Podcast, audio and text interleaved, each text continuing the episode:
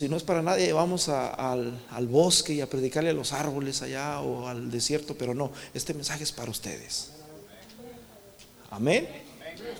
Amén. Imagínense, decimos una palabra de bendición, una palabra de victoria, una palabra de parte de Dios específica para tu vida,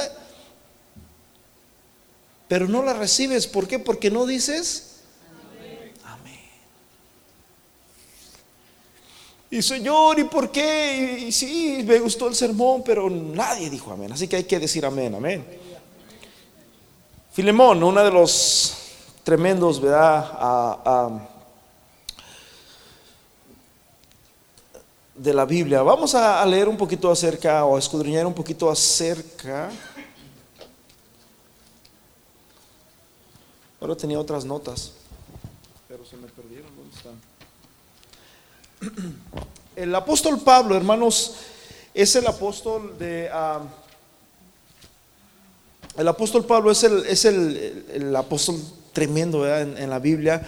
Podemos ver de que muchas de sus, de sus travesías que él hizo, ah, tuvo bastantes encuentros difíciles, dificultosos, con muchos cristianos de su época.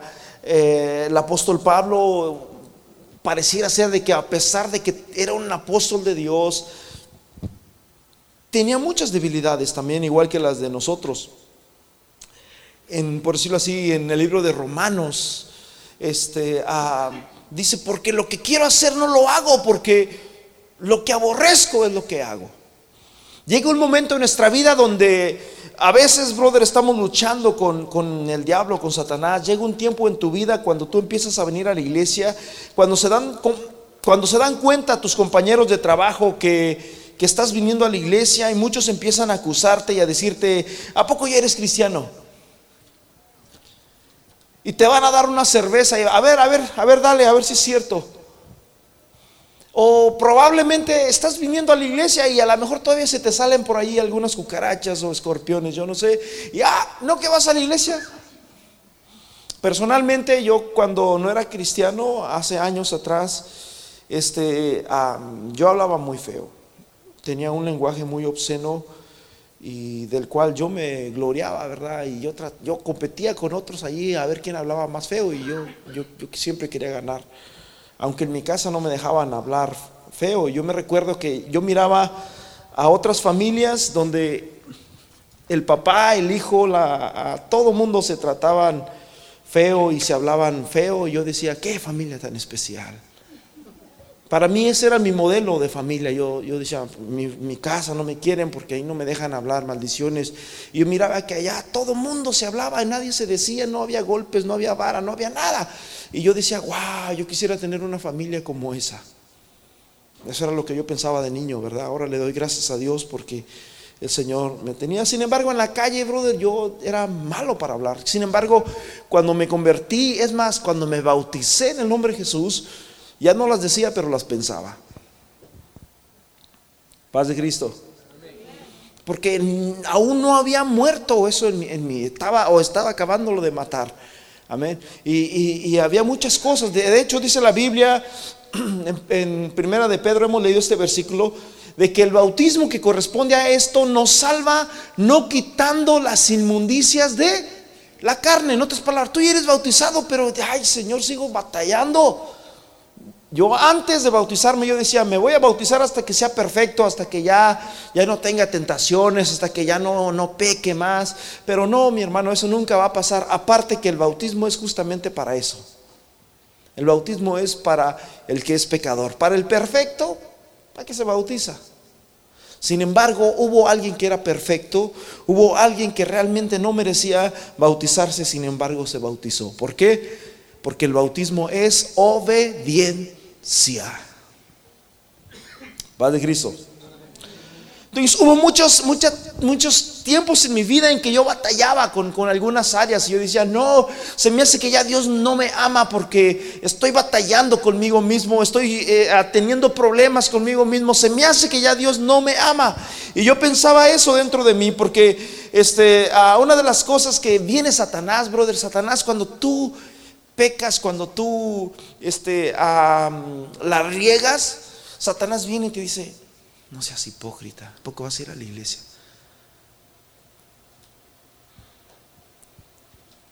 ¿Tú crees que, que Dios no, no, ve lo que haces? Y es lo primero que Satanás viene. Y si tú no tienes las armas correctas para poder contraatacar eso, brother, vas a ser una presa fácil para Satanás. La Biblia dice, nosotros no ignoramos sus maquinaciones. Satanás, una de las cosas que tiene Satanás es esa, destruir tu fe, acabar con tu fe. ¿verdad? Podemos ver a Pablo, hermanos, que él sufrió bastante, sufrió mucho, este, a, batalló, hermanos, como un, todo un, hombre de, Dios. Amén, por decirlo así, en 2 de Corintios capítulo 11, miren lo, lo que nos habla aquí.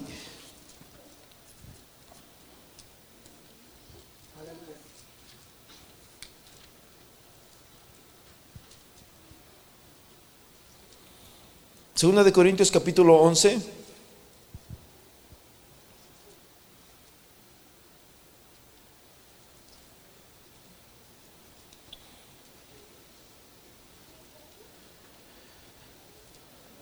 Versículo 21 dice, para vergüenza mía lo digo, para eso fui demasiado débiles, por eso fui demasiado débiles, pero en lo que a otro tenga osadía, hablo con lo que con locura. También yo tengo osadía. O sea, si alguien se, cree sabio, si alguien se cree inteligente, yo también puedo. Él era, era, él sí era inteligente. Ese hombre sí, sí tenía colmillo, brother. Era un estudiado, era de los mejores, tenía palabra, tenía palancas. Era un hombre, no era como los otros, ¿verdad? Eh, eh, versículo 22 dice, o 23, sí, 22. Son hebreos, yo también son israelitas, yo también. Son descendientes de Abraham, yo también.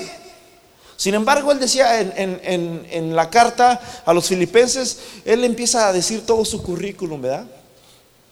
Hebreo de hebreo, en cuanto a la ley fariseo, y, ahí empieza a decir todo su, su, currículum, ¿verdad? Que él tenía. Sin embargo, dice, para mí todo eso que para mí era ganancia, ahora lo tengo por basura. ¿Por amor de quién? De Cristo.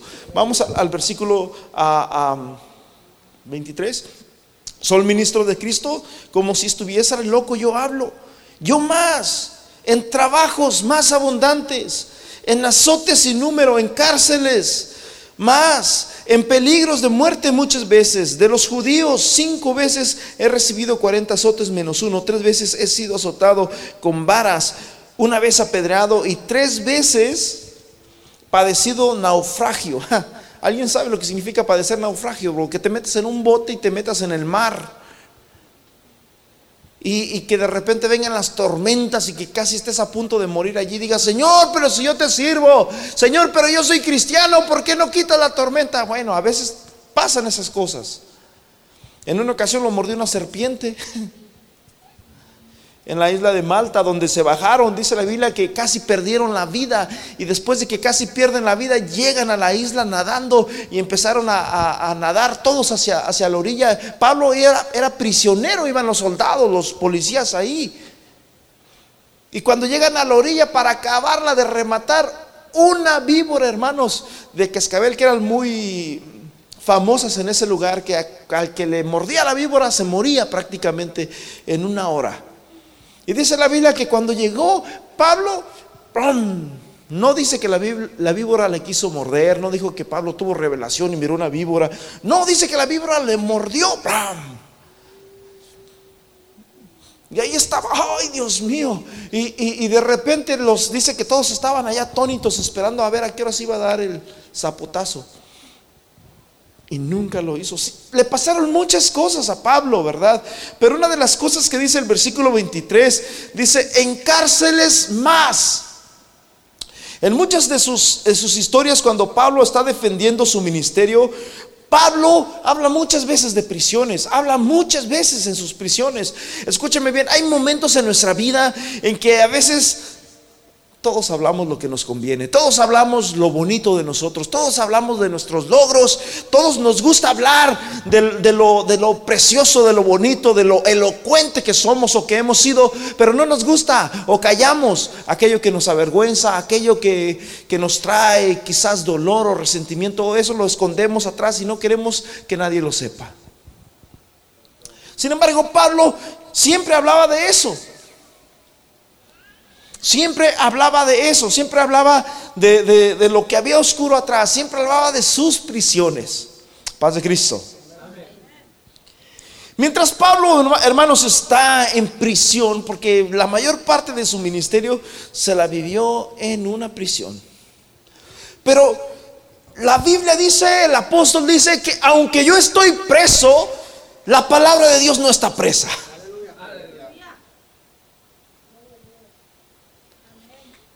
En Filipenses capítulo 3, ah,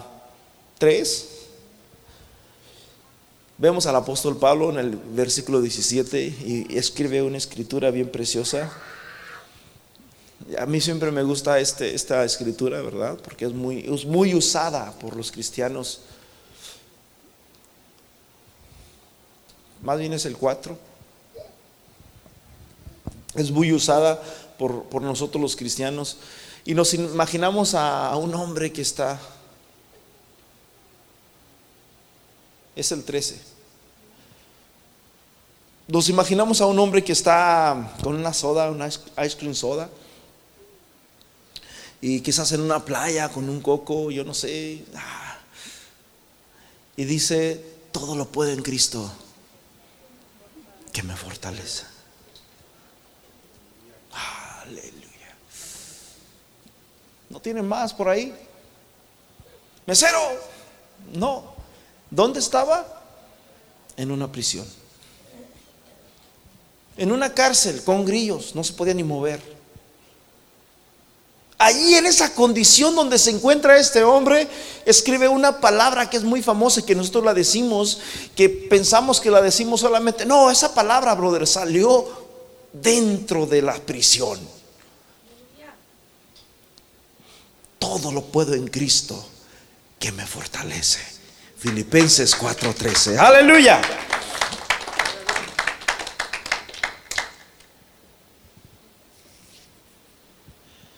Pablo fue a, prisión en el año 59, fue como tres veces a prisión en realidad y duraba años ahí dentro de la prisión. En esta ocasión en el año 59, que fue uno de los últimos años que estuvo en prisión Pablo, 59 después de Cristo, ya, hacía 60 años, vamos a decir, los 59 años que Jesús lo habían crucificado. Alguien tiene 50 y tantos años, se va a identificar porque dice, ah, hacía mi edad que ya Jesús ya, ya lo habían crucificado. Entonces, en el año 59 fue puesto en prisión Pablo y estando en prisión, dice la Biblia que se encontró con obviamente muchas personas, la mayoría de los que se encuentran en prisión en aquel entonces, aunque siempre ha habido que meten a gente inocente, en el caso de, José el soñador, la Biblia dice que José el soñador se la pasó 12 años en una prisión por algo injusto. ¿Sí me escucharon? ¿Y dónde está Dios cuando muchas veces alguien está haciendo injusto con nosotros. Dios tiene propósitos más grandes. Dice que cuando José el soñador estaba en esa prisión, dice que, vino el copero y vino el panadero y José les reveló un sueño. Tuve un, un sueño que yo le daba la copa al rey.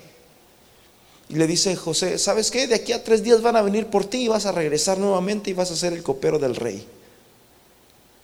Era el segundo del rey.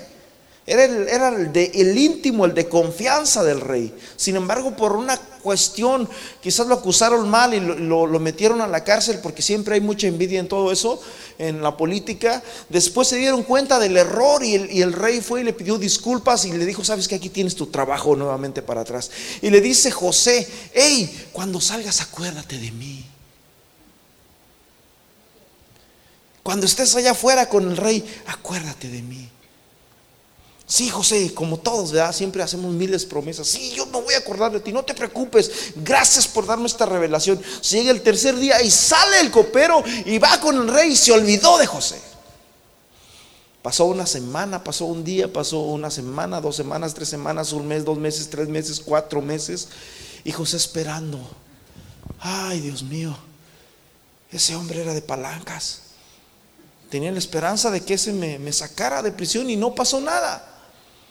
Posteriormente podemos ver, hermanos, de que pasaron como cuatro años hasta que el rey tiene una, un sueño, ¿verdad? De tres manojos, eh, uno grande, uno mediano y otro ah, paralítico, con tres ahí, tres vacas, lo mismo. Y, el rey dice, tuve un sueño, descifrenmelo. Y nadie se acordaba. Y el copero dice, ah, yo me acuerdo que una vez yo tuve un sueño. Es más, el de la cárcel, José me, me dijo cuál era el resultado del sueño. Rey, conozco una persona que él sabe descifrar sueños.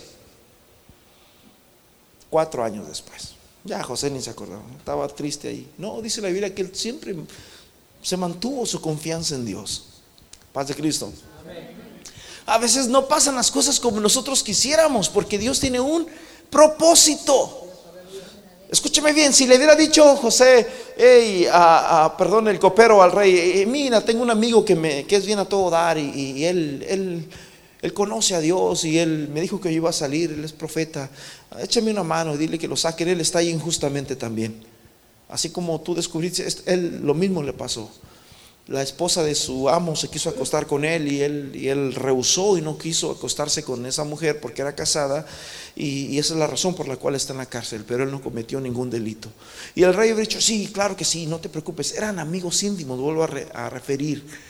Está bien, ve, dile que salga, es más, aquí está una carta, que salga. Ya hubiera salido José y hubiera trabajado de carpintero, de electricista o yo no sé, y ahí se hubiera acabado el sueño. Pero Dios tenía un sueño para ese hombre. Así que tuvo que durar cuatro años hasta que fue, hermanos, directamente a donde estaba el rey. Y después de que fue con el rey, dice la Biblia que fue el segundo de Faraón. Porque Dios tiene tiempos. Amén. El tiempo de Dios, hermanos, es lo que se llama el kairos. El kairos es un tiempo que Dios tiene definido para alguna persona. Amén. Y probablemente algunos de los que estamos aquí estamos viviendo el kairos, que se llama el tiempo de Dios. Por eso es que tienes que aprovechar bien el tiempo. Amén. Así que Pablo estaba en prisiones, estaba eh, condenado en prisión. Y mientras en el año 59 Pablo está en prisión, dice la Biblia que ahí en prisión, obviamente, vuelvo a repetir, hay de todo tipo de personas. Hay personas que son ah, justas y hay personas injustas.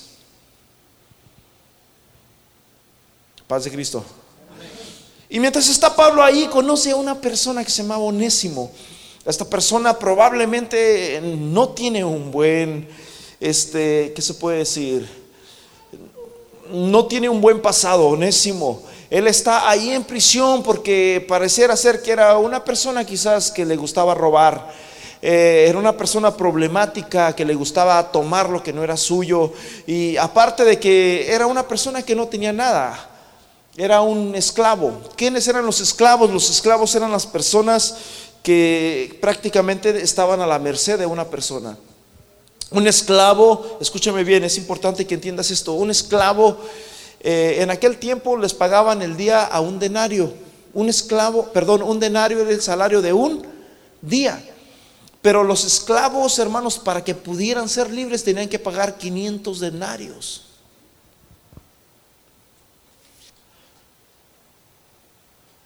¿Cuánto dinero es? ¿Quién es, bueno en matemáticas? No tenía el dinero para pagar eso. Así que tenía que servir a ese hombre. Su familia tenía que servir a ese hombre porque no tenía dinero para poder pagar esa cantidad de dinero y ser libre. Él tenía que trabajar. Ustedes, la mayoría de los que estamos aquí, trabajamos para nosotros, ¿verdad? O para ti mismo, o para tu familia, o para pagar un carro, para pagar una casa, o, para comer, yo no sé. Pero eh, este hombre trabajaba para su amo, trabajaba para alguien más.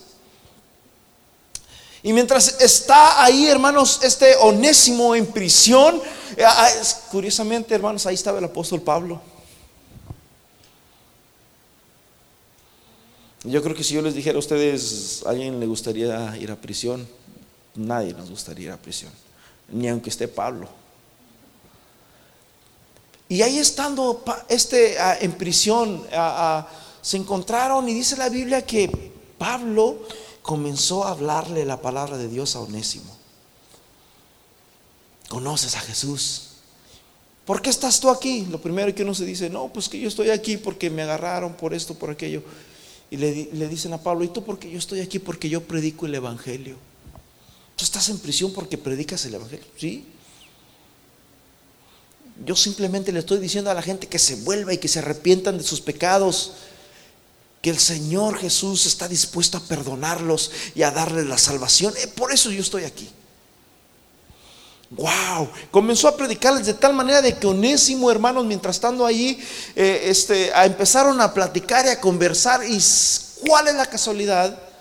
De que estando en prisión, le dice Onésimo, no, pues mira, yo cuando estaba allá afuera también mi amo, el que yo, al que yo le servía, también es cristiano. También es cristiano tu amo, sí, también es cristiano, pero tuvimos un poquito de roces. Como que no es tan buen cristiano. ¿Cómo así?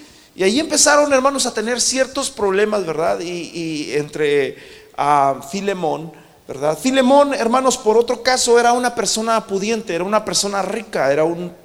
La Biblia dice que tenía varios esclavos, o sea, era una persona que era, era, tenía dinero, era una persona que, tenía.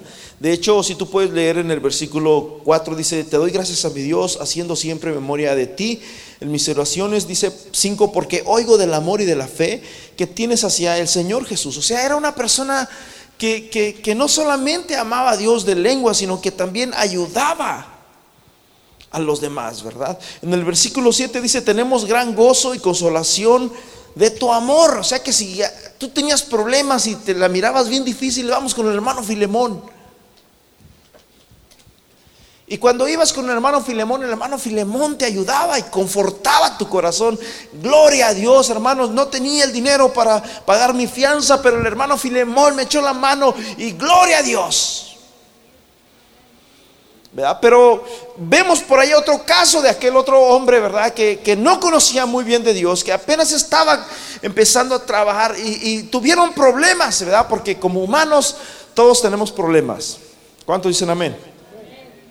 Todos tenemos problemas. No hay alguien aquí que no tenga problemas, que no tenga, este, que no esté pasando por, por desvelos, por preocupaciones, por a, diferentes cosas en la vida. Mientras Pablo está en la cárcel, hermanos, escribe cuatro cartas: la carta de Filipenses, la carta de Colosenses y la carta de Éfeso y la carta de Filemón. En, este, en estos años que estuvo Pablo en, en la cárcel. Y mientras está ahí la situación, se da la casualidad de que se conocen. ¿Cómo es posible? Yo conozco a Filemón. Yo sé que es un hombre muy de Dios, es un hombre que, ha ayudado a mucha gente. Sí, pero entre nosotros como que no ha habido así. Ah, personalmente, ¿verdad? Yo en una ocasión tuvimos algunos roces con, un pastor, no voy a decir nombres ni nada, pero hubo roces, ¿verdad? Eh, y regularmente a veces cuando nos encontrábamos o viceversa, yo siempre traté de, saludarlo y, lo digo con mucha humildad y con respeto, ¿verdad? Sin, sentirme o sin creerme el, el, santucho, nada que ver, porque todos somos humanos y todos fallamos. Pero yo siempre quise hacer las paces con él, sin embargo, él siempre se, zafaba, se salía y, no quería, ¿verdad? Este, pues eso, ¿verdad? Siempre buscaba la forma de, hacer que quedáramos en ridículo o hacernos sentir mal o viceversa. Y, este era un problema que había ahí, ¿verdad? En, esto. Y, hay problemas? ¿Sí o no? Como que no los, no los miro muy... A ver, ahí, ahí les va otra. Santiago capítulo 4 versículo 1. Los que no tengan sus Biblias pueden usar sus celulares, ¿eh? si tienen ahí tu Biblia. Santiago 4.1. Es más bonito en la Biblia porque tú lo anotas allí y le pones allí tu, tu versículo. Y dice aquí, ¿de dónde vienen las guerras y los pleitos? A ver, mi hermanos, ¿de dónde vienen las guerras y los pleitos? ¿Dónde? Entre nosotros. Amén. Las guerras y los pleitos vienen de dónde? De nosotros. Porque codiciamos lo que no tenemos. Entonces, son cosas que, pasan, ¿verdad? Como humanos a todos nos pasa. No hay alguien aquí que, que, diga, no, pues esto yo no. Bueno, si, si tú no, gloria a Dios, pero, pero todos hemos batallado y todos, todos los que estamos aquí hemos tenido roces y problemas con alguna persona en, alguna vez en la vida. Amén. Aún hasta con el jefe a veces, ¿verdad? Somos los empleados más bajos y a veces se nos infla y, queremos traer ponzuña para, para, darle. Así que regularmente eso es algo muy natural del hombre, ¿verdad? Que, que, ofendemos y nos ofenden todos. Sin embargo, aquí vemos, hermanos, de que Filemón, él, tenía buena, buena actitud. Y una de las cosas que tiene Pablo es que cuando le escribe a Filemón en su carta esta que es todo ese libro que leímos hace rato, ah, el apóstol Pablo empieza a decirle, ¿verdad? Tú eres un hombre de Dios, empieza a saludarlo a Filemón, colaborador nuestro, versículo 2, saluda a su esposa, a su amada Apia. La esposa de Filemón se llamaba Apia y tenía un hijo que se llamaba Aricarpo. Y estando ahí el apóstol, ¿verdad? Le dice, saluda también a la iglesia que está en tu casa. Parecer tenían un grupo de hermanos que ellos estaban ahí en la casa de, Filemón, ¿verdad? Y empieza eh, el apóstol a elogiarlo por, ese trabajo cristiano que hacía este hombre Filemón, ¿verdad? Hacia la iglesia, hacia el cuerpo. Pero por allá había un problemita escondido que probablemente Filemón trataba de esconderlo, como muchas veces nosotros tratamos de, esconder cosas. Y, tienes problemas con este y no te hablas con este. Ah, este, sí, sí me hablo, pero. Y muchas veces tratamos de esconder cosas, ¿verdad? O, las prisiones que tenemos las tratamos de esconder.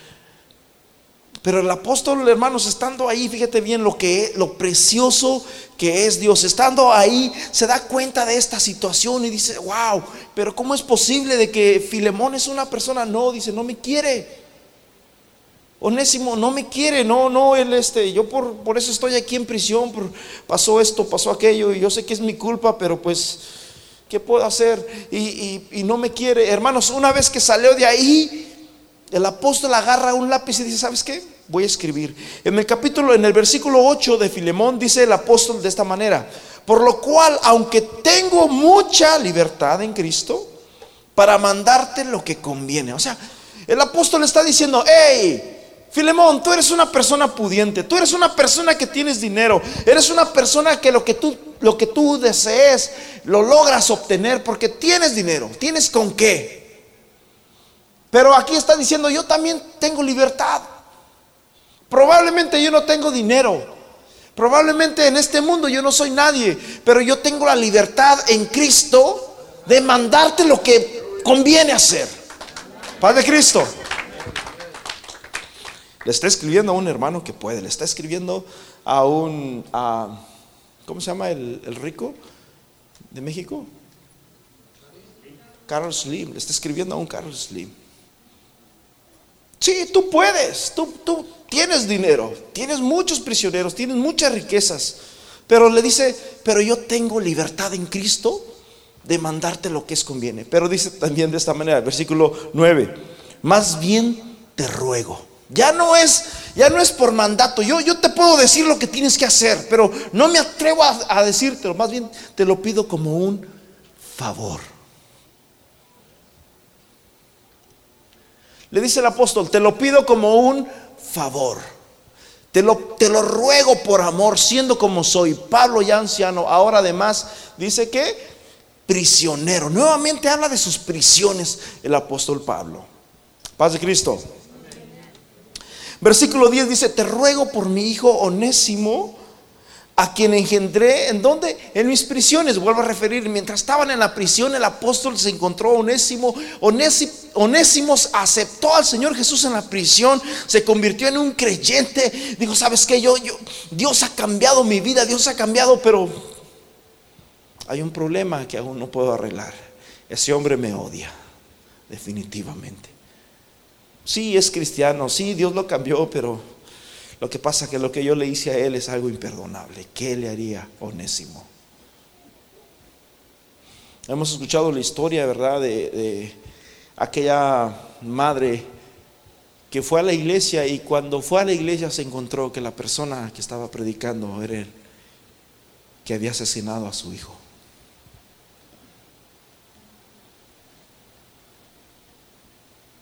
Paz de Cristo.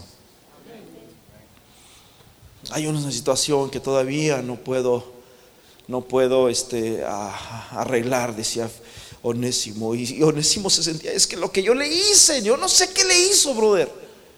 Pero por lo visto era algo muy grave, era algo muy grave que, que el apóstol se atrevió a escribirle una carta a Filemón de su propia mano. Te ruego por mi hijo Onésimo. Yo te lo puedo ordenar, yo te puedo decir lo que tienes que hacer, porque tengo la libertad en Cristo de, de hacerlo, pero no quiero tomar eso. Más bien te lo pido como un favor. Más bien te lo pido como, escúcheme bien, te ruego por mi hijo Onésimo a quien engendré mis prisiones. Versículo 11 dice, en el cual en otro tiempo te fue útil a ti, ahora me es útil a mí. Y así que había ese tipo de problemas, hermanos, dentro de, de estos dos personajes no sé si alguno de ustedes tiene algún problema con algún otro de los que están aquí mismo, pero hay un canto que cantamos que dice, amémonos de corazón y no de labios solamente. Fíjate bien, en primera de Juan capítulo capítulo 3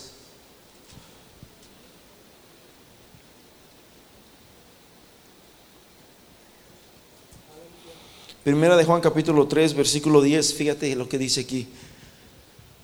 Y en estos, y en estos se reconocen, hoy tenemos otra versión, con razón no me podía ubicar. Y en estos se reconocen los hijos de Dios y los hijos de quién? O sea que Dios tiene hijos, pero también Satanás tiene. ¿Y cómo los reconoces? En esto se manifiestan los hijos de Dios y los hijos del diablo. Todo aquel que no hace justicia y no ama a su hermano, ¿qué dice?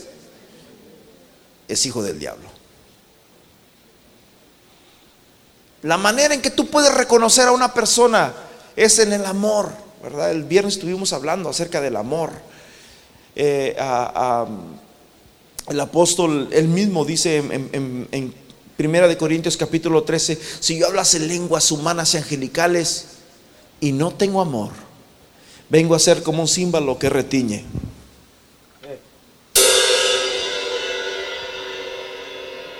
¿Alguien lloró?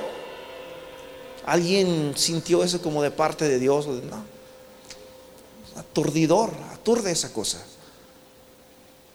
Si yo hablase lenguas humanas y angelicales, pero si no tengo amor, dice, vengo a ser como un símbolo que suena solamente. Si, hablase todas las profecías, si hiciese que, que cayese fuego del cielo, si tuviese los dones para sanar todas las enfermedades, pero si no tengo amor, de nada me sirve. El amor es benigno, el, el, amor es sufrido, el amor no se envanece, el amor no es jactancioso, el amor no busca lo suyo propio. Es lo que dice ahí en 1 Corintios capítulo 13, amén. Fíjate, el primero de Juan 3, 18 dice, hijitos míos, no amemos de palabra ni de lengua. ¿Se podrá amar a alguien de palabra? Como decir, ¿sabes qué? Te perdono, pero no lo olvido. Te perdono, pero es que lo que hiciste. O sabes que sí te voy a perdonar. Sí, sí, no te preocupes, sí te voy a perdonar. O muchas veces perdonamos y mañana otra vez estamos en la misma situación. Y, perdonamos ayer, perdonamos el año pasado, la semana pasada y, perdonamos hoy, pero seguimos perdonando y perdonando. Eso no es perdón. El perdón es un regalo que, que, tú le das a esa persona. El perdón, dice la Biblia, hermanos, que el amor no le hace mal al prójimo. Aleluya. El amor no le hace mal al prójimo. El, viernes nos estuvieron hablando. De la raíz de la amargura. Y mientras estábamos leyendo esto de la raíz de la amargura, yo decía, wow, dice la Biblia que la, la amargura brota de una raíz. Y yo decía, no brota de una, yo en mi casa tengo árboles que siempre los tengo que andar mochando hojas porque cuando me subo al carro me pegan y me tengo que subir casi agachado y les ando mochando y mochando las ramas y ramas y ramas y ramas y ramas y ramas y, voy acomodando. Pero dice la Biblia que la raíz no está en mochar ramas. La raíz de la amargura, o a mí la amargura no está en las ramas, no está en las hojas, no está en el fruto. La amargura está ¿dónde? O sea que mochas el tronco y, y, vuelve a crecer, pero es lo mismo, lo mismo. ¿Por qué? Porque el problema está ¿dónde? En la raíz. Hijitos míos, no amemos de palabra ni de lengua, sino de hecho. ¿Y, ¿Y qué? Jesús dice, porque si tú no perdonas, porque si tú no perdonas al que te ofendió, tampoco vuestro Padre Celestial os perdonará a vosotros. Alguien tiene que aprender a perdonar en este día. Alguien tiene que aprender a amar en este día. Amén. Fíjate bien. 1 Juan 4, versículo, es el versículo que yo creo que nos, nos sabemos, nos sabemos todos, ¿verdad? Santo Dios. 1 Juan 4, 8 dice, el que no ama, el que no ama, ¿no ha conocido a quién? ¿Por qué? Porque Dios es amor. El que no ama no ha conocido a Dios porque Dios es tenemos que mostrar, hermanos, el amor de Dios hacia la gente, hacia, los, hacia las personas. Jesús nos dijo, ¿sabes qué? Mira, si a ti te dan en una mejilla, ponle la otra. Si te piden la capa, dale la túnica. Pero no dejes que el rencor diga, ay, me, pegó, me pegaron, ay, se, me quitaron esto, me robaron. No, dale, te, te llevaste estos, toma este otro de una vez. Dios te bendiga. Paz de Cristo. Y, ese es el problema que había ahí entre estos dos personajes, ¿verdad? Entre a Pablo y Filemón. Había este, este tipo de dificultades, había este tipo de roces, hermanos, ahí. Pero Curiosamente, escúcheme bien, y esto es el meollo de, este mensaje. Mientras pasa todo esto, mientras pasa todo esto, el apóstol Pablo por fin muere su última carta está en segunda de Timoteo, donde dice, he peleado la, batalla, he terminado la carrera, por lo cual me espera la corona de justicia. Terminó su batalla, peleó sus batallas, se, se quedó todo atrás. Y mientras está todo ahí, alguien dice, ¿saben qué? Alguien tiene que agarrar las cartas de Pablo y vamos a hacer un libro. Y lo vamos a añadir al canon bíblico. ¡Wow! ¡Qué bueno! Qué, buena idea, hermanos! Vamos a hacer esto y a ver los libros de la iglesia de Corinto, todo lo que escribió Pablo, todo lo que escribió en sus prisiones, lo que escribió afuera, tráiganlo. Y mientras lo traen, hermanos, ¿sabes a quién le tocó que escudriñar todos estos libros? A un hombre que posteriormente fue un obispo en la iglesia, los obispos son los pastores, era un pastor que se llamaba Onésimo. Y mientras Onésimo empieza a agarrar las, las, cartas de Pablo y empieza a leerlas y decir, wow, gloria a Dios, se encuentra con la carta de Filemón. Era una carta, esta carta no tiene nada que ver, es una carta que, que, Pablo se la mandó a alguien específicamente, no era para una iglesia como la iglesia de Corinto o la iglesia de Éfeso, de Tesalonicenses, no, era para un, era una carta muy personal. Y cuando Filemón mira esta carta comenzó a llorar y dice, wow, no sé si poner esta carta, no tiene mensaje exactamente bíblico, pero se acordó de que esta carta era la carta de la libertad de él. En esta carta, escúcheme bien, en esta carta e, estaba sellada la libertad de lo que él era.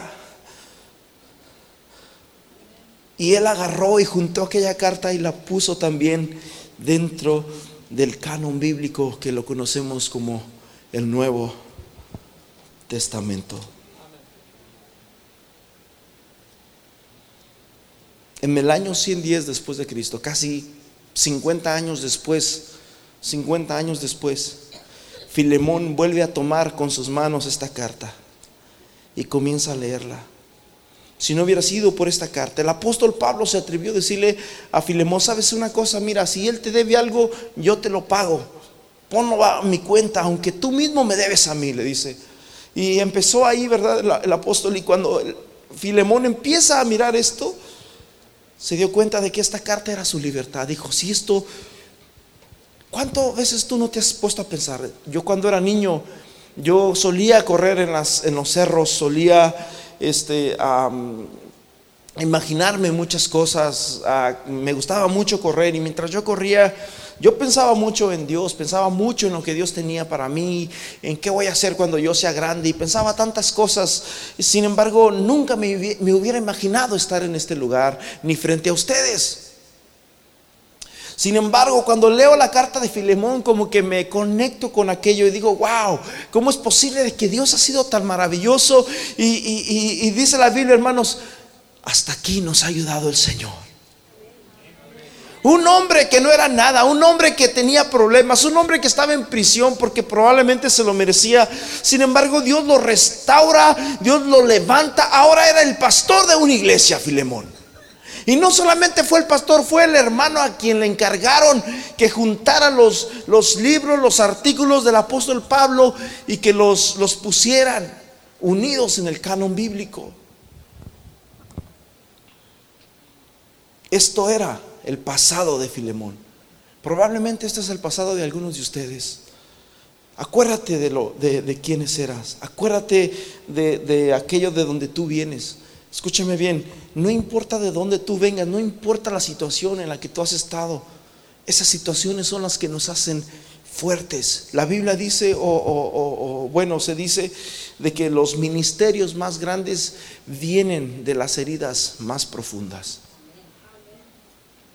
Yo hace años atrás, me recuerdo años atrás que me, juzgaron injustamente en una iglesia y me dijeron, allá atrás, ahí atrás y a la vez adentro, ahí preguntaba este hermano Tony. Y llegó uno de los líderes de la iglesia y me dice, ¿qué haces aquí, perro? Yo me sentí feo.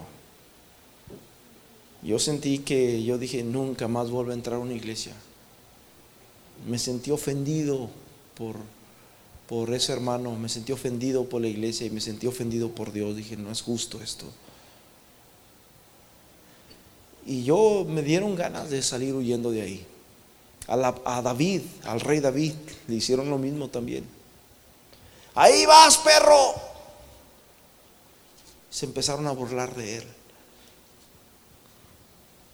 Y, y mientras han pasado todas estas cosas, yo recuerdo que esa ocasión yo, yo, llegó algo dentro de mí, porque Satanás lo primero que hace es que, te escupe toda la basura y, en cuestión de segundos, vete de aquí, ¿qué estás haciendo? Mm, yo sentía que mis pies me jalaban solito para afuera y ya vete, nunca más vuelvas a entrar aquí. Sin embargo, hermanos, yo le dije, pero el Señor no me ha hecho nada. Esto me lo dice un hombre. Pero yo sabía que era injusto. Dije, no voy a hacer algo. Porque yo sé que. Y, dije, ¿sabes qué? No me voy a ir de aquí. Y el Señor me quebrantó posteriormente. Porque una de las cosas que hacemos nosotros, si yo le hubiera hecho caso a Satanás en ese mismo instante, en esos cinco segundos o diez segundos, probablemente yo me hubiera ido y nunca más hubiera entrado ni a esa iglesia ni a ninguna otra. Me dirá, porque ya una vez que sales de ahí que ves, ya Satanás dice, ahora sí, ya eres mío, vente para acá. Como que firmas el contrato ahí. Sin embargo, yo me quedé ahí parado. Me quedé parado y me quedé parado y, de repente me arrodillé y el Señor empezó a trabajar conmigo y aquí estoy. Yo no sé cuál es la situación más difícil en tu vida que tú has experimentado o vivido. No sé. Pero la palabra de Dios nos habla en muchas ocasiones y en muchas veces, por decirlo así, en Primera de Pedro, en el capítulo 1 nos dice que nuestra fe, más preciosa que el oro, debe de ser probada por fuego. Primera de Pedro 1.7 dice, para que sometida a prueba vuestra fe, mucho más preciosa que el oro, el cual, aunque perecedero, se prueba con fuego.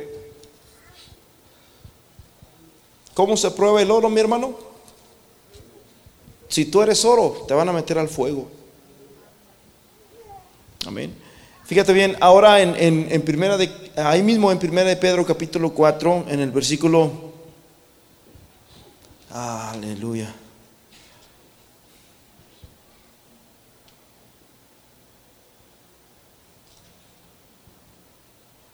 Versículo 12, primera de Pedro 4, 12.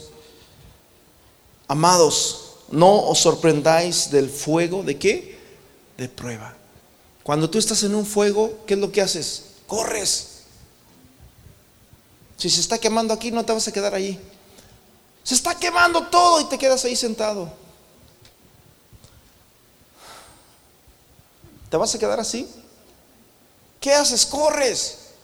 Pero tristemente cuando vienen problemas o, cuando viene el fuego en, en cuestión a pruebas, es lo que hacemos. Hermano, levántate. Hermano, échale ganas. Hermano, esfuérzate. Hermano, el Señor está contigo.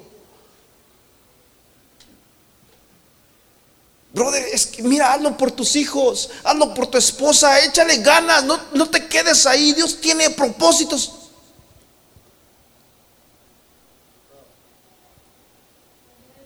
Padre Cristo. ¿Sí me, me están captando? Es lo que está diciendo aquí, brother. Amados, no os sorprendáis del fuego de prueba que os ha sobrevenido como si alguna cosa extraña os acontece. O sea que si estás pasando por un problema, no es para que te quedes sentado, es para que digas, gloria a Dios, el Señor está conmigo, voy a salir adelante, porque mayor es el que está en mí que el que está en el mundo. Yo voy a seguir confiando en Cristo, yo voy a seguir confiando en el Señor. Amén.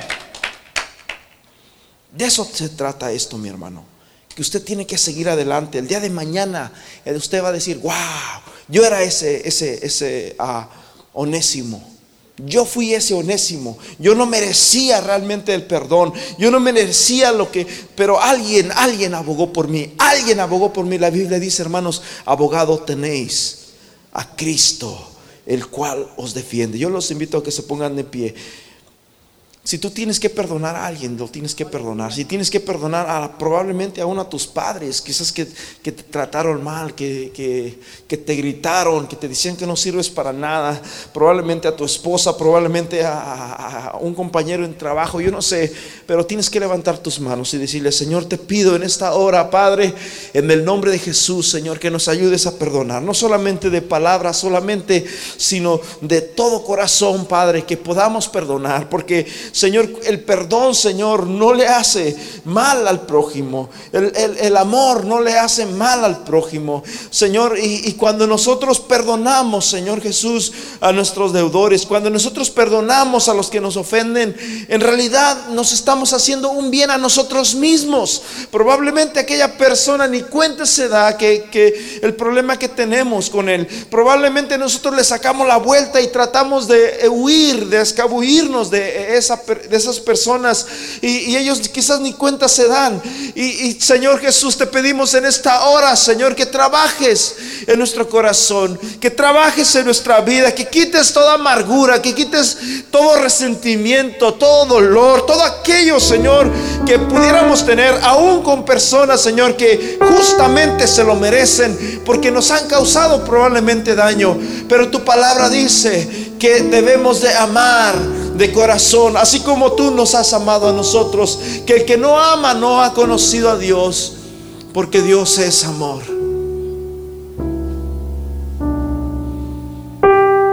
Señor, aquí hay Onésimos. Onésimo no se imaginaba que él un día iba a estar predicando. Él jamás imaginó que él un día iba a ser restaurado que esa carta que estaban escribiendo en esa prisión representaba el principio de lo que el Señor tenía para su vida. Ahora ya anciano, mira aquella carta en su mano y puede decir cómo es posible de que esta carta me haya hecho tanto bien. Lo que Dios tiene para ti son pensamientos buenos, son pensamientos de bien.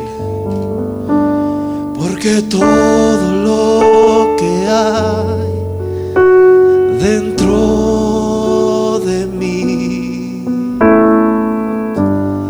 necesita ser cambiado, Señor.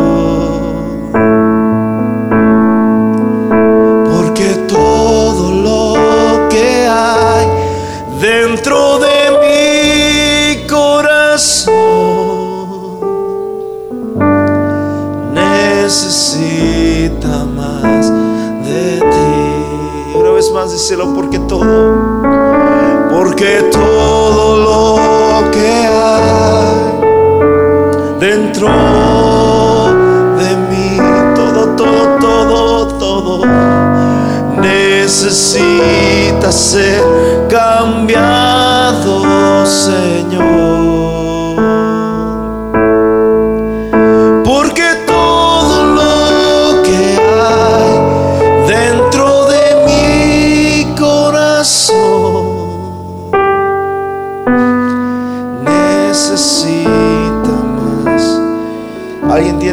libre a ese onésimo que te ha ofendido. Probablemente el día de mañana te lo encuentres predicando. Probablemente el día de mañana te lo encuentres con una Biblia bajo sus brazos y digas, wow, Señor, perdonamos a los que nos han ofendido. Quita de nuestra vida todo resentimiento y todo odio. Quita de nuestra vida, Señor, todo peso. En el nombre poderoso de Jesús. En el nombre poderoso de Jesús. En el nombre de Jesús. Sé libre, mi hermano. Sé libre. Así fue como fue libre Onésimo. Así tú eres libre también. Amén. En el nombre de Jesús. Perdonar y siendo perdonados. Así como el Señor te perdonó a ti.